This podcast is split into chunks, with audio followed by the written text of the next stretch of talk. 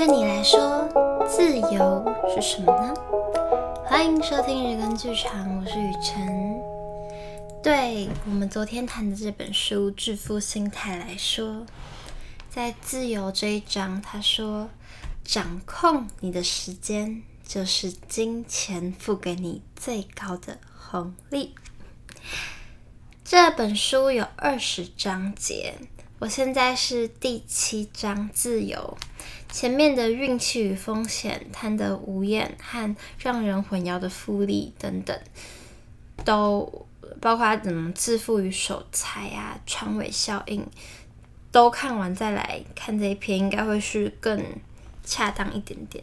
但碍于我就是没有办法全部念完嘛，这本书就是直接去拿来看啦。哦，前面的书你觉得离你很遥远就算了，这本书。就是跟你的生活所需息息相关。你没有要演戏，你没有要干嘛，你都可以认识一下，非常通用的一些想法。所以我就不交代前面六章发生的事情，直接进入这一章的主题。最有价值的财富是有能力每天一早上醒来就说。今天我可以做任何我想做的事。人人都想要变得更富有，好让自己更快乐。幸福是一个复杂的课题，因为每个人的看法都不同。不过，如果幸福有个共通的特性，也就是带来快乐的一种通用燃料，那么这个特性就是人人都想掌控自己的人生。只要你想要。你就有能力在你想要的时间，与你想要的人一起做你想做的事。这样的能力是无价之宝，也是金钱付给你最高的红利。安格斯·坎贝尔是密西根大学心理学家，出生于一九一零年。他是在心理学全面聚焦在忧郁症、焦虑症和思觉失调症等并击垮人们的时代进行研究。坎贝尔想知道什么事能让人们感到幸福。在他一九八一年出版的书《美国的幸福感》开宗明义就指出。人人往往比许多心理学家以为的情况更加幸福。不过，有些人确实比其他人更明显感到幸福。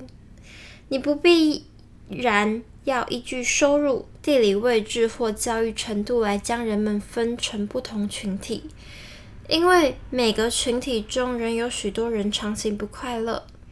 幸福最强大的共同特性其实很简单。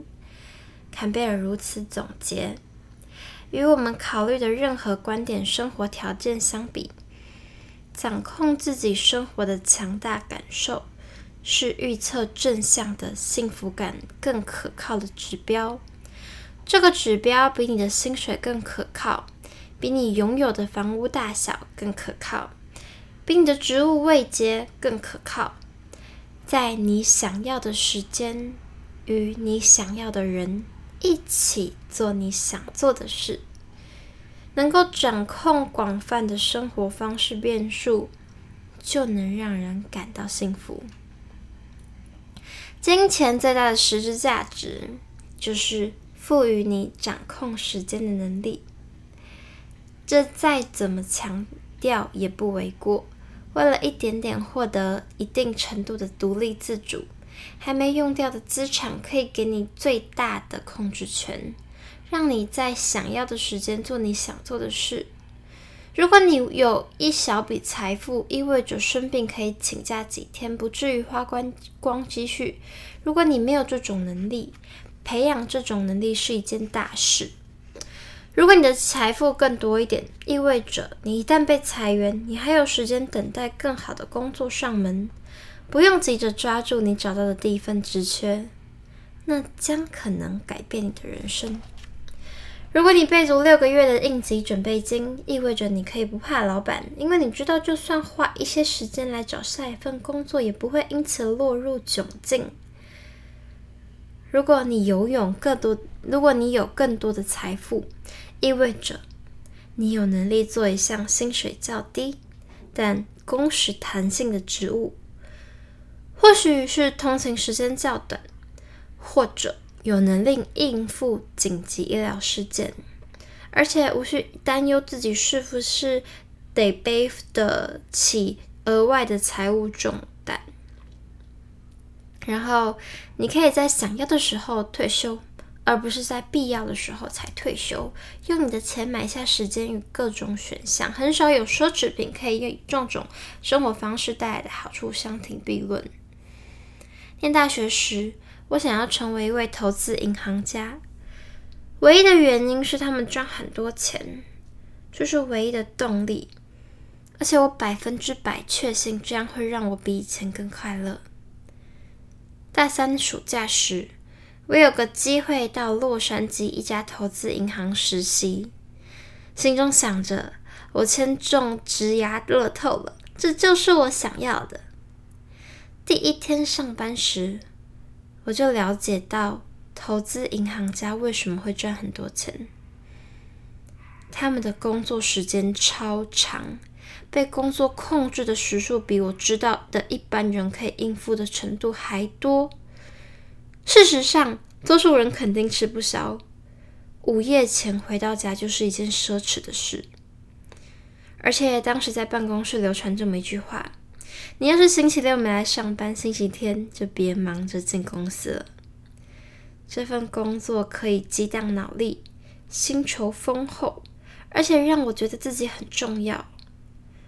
但是我清醒的每一秒钟都成为听老板命令干活的奴仆，这足以成为我生活中最悲惨的经历之一。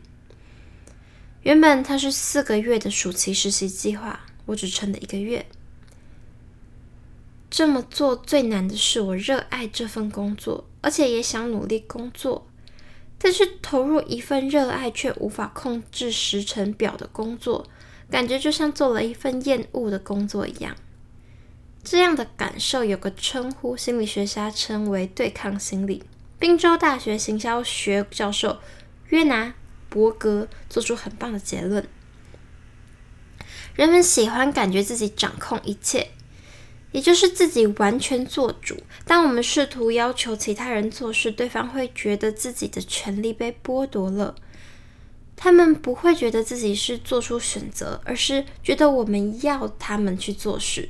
所以，就算他们原本会乐于接下这项任务，这时也会说不要，或是唱反调。如果你认为这套论述没错，就会明白顺应生活来使用金钱，可以让你在想要的时候与你想要的人一起做你想做的事。只要是你想要，就会带来非常好的报酬。成功企业家德瑞克·席佛斯曾经写道：“有个朋友请他聊聊自己致富的故事。我白天在曼哈顿中城区的工作，年薪有两万美元，差不多是最低的工资。我从不外出用餐，也不搭计程车。我的生活费每个月大约一千美元，而我每个月赚一千八百美元。”我做了两年，总共存下一万两千美元。当年我二十二岁，有了一万两千美元之后，我有能力辞掉工作，转行当全职音乐家。我知道自己每个月可以得到几场演出邀约，可以负担生活费，所以我就自由了。一个月后，我辞掉工作，从此没有再找第二份工作。当我对我朋友说完这个故事时，他要我多说一点。我说没了，就这样。但他说不止这样，你还卖掉你自己的公司，那又怎么说？我说不对，那件事情对我的生活没太大影响，不过就是银行户头多了一些钱。真正的分水岭发生在我二十二岁那一年。美国是全世界史上最有钱的国家，但是几乎没有任何证据显示，平均来说，现今的公民比一九五零年代的公民更幸福。即便以中位数来说，扣除通膨因素后，当时他们的财富收入都远远低于现在。二零一九年，民调公司盖洛普调查全世界一百四十个国家共十五万名受访者后，发现。四十五 percent 的美国人说自己前一天感到非常担忧，但全球平均只是三十九 percent。五十五 percent 的美国人说自己前一天感到压力很大，但全球平均仅三十五 percent。这种情形之所以发生在美国，大部分的原因是我们都习惯花更多钱来购买更大、更好的产品，但同时又放弃更多掌控时间的权利。充其量，这些事情的影响最终只是相互抵消。一九五五年，家庭收入中位数扣除通膨因素后是。两万九千美元。二零一九年，这个数字稍微超过六万两千美元。即使是中等家庭，我们都已经习惯花钱享受一种一九五零年代美国人难以想象的生活。一九五零年，美国房屋面积中位数是九百八十三平方公尺。大约就是二十七点六平，二零一八年增加到两千四百三十六平方公英尺，大约就是六十八点五平。现在每一栋新房屋建设的卫浴数量超过居住人数，我们的汽车更快，效能更高。我们的电视也更便宜、更清晰。另一方面，我们这个时代发生的一切几乎都没有太多进步，而且有很多原因与我们现在更多人从事的工作类型带有关系。约翰·洛克菲勒曾是史上最成功的生意人之一，但他也是个隐士，多数时间都在独处中度过。他鲜少开口说话。刻意制造难以接近的距离感，就算你引起他的注意，他依旧奉行沉默是金的原则。一名偶尔向洛克菲勒报告的炼油厂工人曾经提提到，他让每个人讲话，自己却坐着没说话。每当洛克菲勒被问到为何开会时一贯沉默，他经常引述一首诗：“明智的老猫头鹰栖息在橡树上，他看得越多，就说得越少；他说的越少，就听得越多。我们为什么不能像明智的老猫头鹰呢？”洛克菲勒是个怪咖，不过他明白一些现在用于适用于几千万名员工的真理。洛克菲勒的工作不是钻井、装载火车或搬运油桶，而是思考并做出正确决策。洛克菲勒负责交付的产品不是靠双手做出来，或是开口要来的，而是用头脑想出来的答案。所以这件事情才花去他最多的时间与精力。对很多人来说，尽管他大多数的时间都安静的坐着，看起来就像闲闲没事，或只是在打发时间，脑子却是忙个不停，彻底思考问题。在洛克菲勒的时代，这是独特的事。当时的人们需要卷起袖子干活。根据美国经济学家罗伯特·高登的资料，在一八七零年，四十六 percent 的职缺是在农业，三十五 percent 则是在手工业或制造业，很少有专业工作仰赖劳工的大脑。你不用思考，只要劳动就好，不间断的劳动，而且你的工作具体可见。时至今日，时局翻转，如今。三十八 percent 的职缺被归类为经理人、高阶主管与专业人士，这些都是决策工作。另外有四十一 percent 是服务业职缺，往往仰赖你的思考以及你的行动。我们多数人的工作比较接近洛克菲勒，而非一九五零年代典型的制造业劳工。意思就是，就算我们下班时间已经到了，而且离开工厂，工作还是没有结束，我们的脑子还在继续工作，就意味着我们感觉工作永远做不完。如果你的工作是生产汽车，一旦离开生产线，几乎是什么事情都做不了。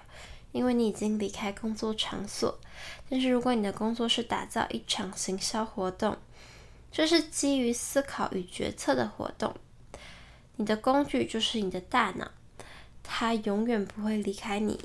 你可能会在通勤时间、做饭的时候、哄儿女上床睡觉的时候，甚至因为压力太大，半夜三点惊醒的时刻，反复思考专案内容。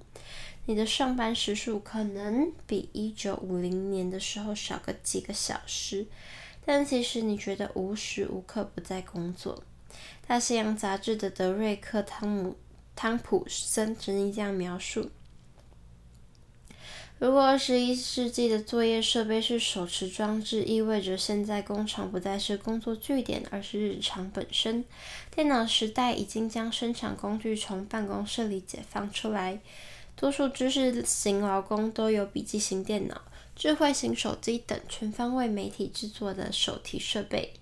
理论上，不论是下午两点在总公司，半夜两点坐在东京的 WeWork 共享办公空间，或是三更半夜赖在沙发上，都能够发挥生产力。你控制自己时间的能力比过往时代更要减少。由于控制自己时间是影响幸福感的关键，所以即使平均来说，人们比以往任何时候都更有钱，却不觉得自己更幸福。我们也不觉得怎么例外。那我们究竟该怎么办呢？这不是很容易解决的难题，因为每个人都有不同的情况。第一步只能先认清哪些事情几乎可以让每个人都很开心，哪些则否。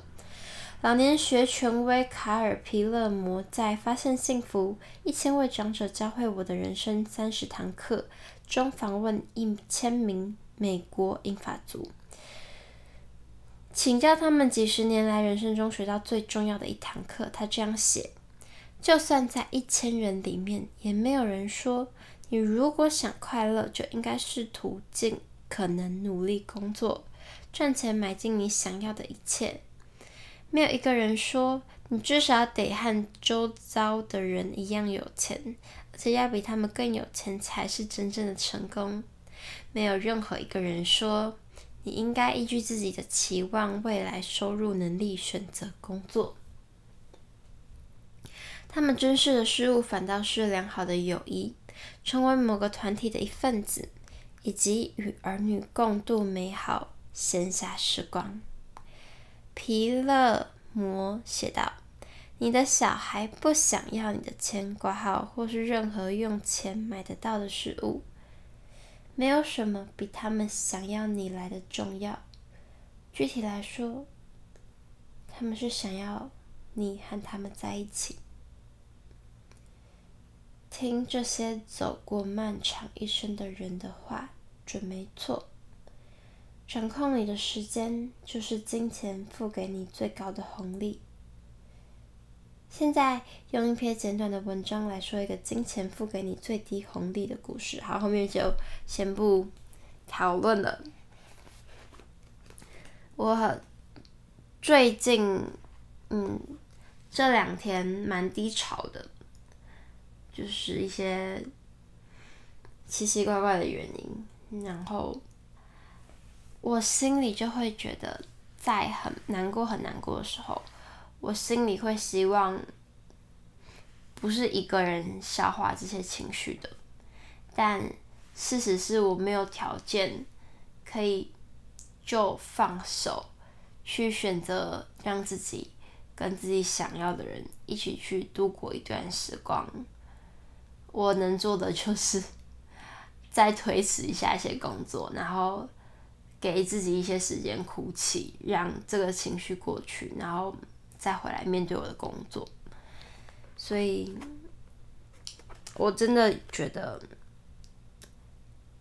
掌控自己的时间，让你随时都可以和你想要在一起的人一起做你想做的事，非常非常的可贵。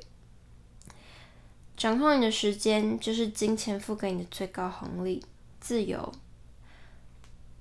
希望，好想要有钱，好想要有钱哦。好啦，但是看完《致富心态》，就会很理性的知道，对，当然会想要，然后要怎么做才是关键。好的，我一样又念了一段没有要教大家怎么赚钱的篇章。请自己去找这本书。上一次，不是上一次，昨天结束前呢，我们用的结语是福尔摩斯斯说的：“这个世界充满各式各样再明显不过的事物，却没有人用心观察。”所以你会发现，我们节目谈论的很多事情，你都已经知道了，但你不一定会直接讲出来。呃，书本的作者则是将这些你已经知道的事物直接的指明出来。那很多得到财富的心法，或许你不是没看过，你只是少了一个人指给你看。好的，那今天拿破仑。天才就是在众人失去理智时，还能正常行事的人。我今天解释了福尔摩斯的这句话，那至于拿破仑的这句话，为什么在这本书堪称核心？如果你有办法看完这本书，来跟我分享。在此，这是天下文化远见杂志出版的。致富心态：关于财富、贪婪与幸福感的二十堂理财课，由摩根豪瑟所著，周玉文所翻译的。好消息，没意外的话，明天就会有非常精彩的访谈节目开播喽。虽然我还是非常的忙碌，但我觉得是时候。恢复我们频道最精彩的访谈节目的播出了，不然来宾们想说：“哎，两个月前就录好节目，什么时候要播呢？都快忘记这件事了，也不太好。”这好几集以来的好书分享，大家开心吗？留言分享，告诉我你的想法，推荐给喜欢的朋友。如果有希望我们未来谈论的主题，也可以跟我谈论。最近真的是有非常多收获，有非常多的产出的日子。无论你今天开心不开心、挫折或是有成就感，都希望我们能够达到财富自由。祝大家赚大钱！拜拜。